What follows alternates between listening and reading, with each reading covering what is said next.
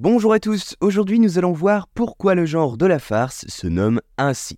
À la fin du XIIIe siècle naît la farce, issue des fabliaux et des contes médiévaux. La farce est une pièce comique rattachée à un mystère, une pièce de théâtre qui mettait en scène des sujets religieux. Elle se caractérise alors par un langage populaire plein de saveurs, des personnages réduits, un trait grossier de caractère et un comique des gestes. Parmi les principaux textes du genre, la farce de Maître Patelin, les précieuses ridicules ou encore l'école des maris. Mais alors pourquoi appelle-t-on une farce une farce? Eh bien, c'est à la fin du Xe siècle qu'apparaît le mot farce pour la première fois. En France et en Angleterre, on employait le mot farce pour parler des phrases insérées entre deux prières réalisées pendant les litanies et également pour parler des passages en français ajoutés dans des phrases en latin pour chanter l'épître. Plus tard, on commence à l'employer pour décrire les interludes de jeux improvisés et farfelus joués par les acteurs au milieu d'un drame religieux au théâtre que l'on appelle à l'époque des mystères. On disait alors que l'on farcissait la représentation. Ainsi, vous l'avez compris, le genre de la farce sera nommé d'après sa fonction originale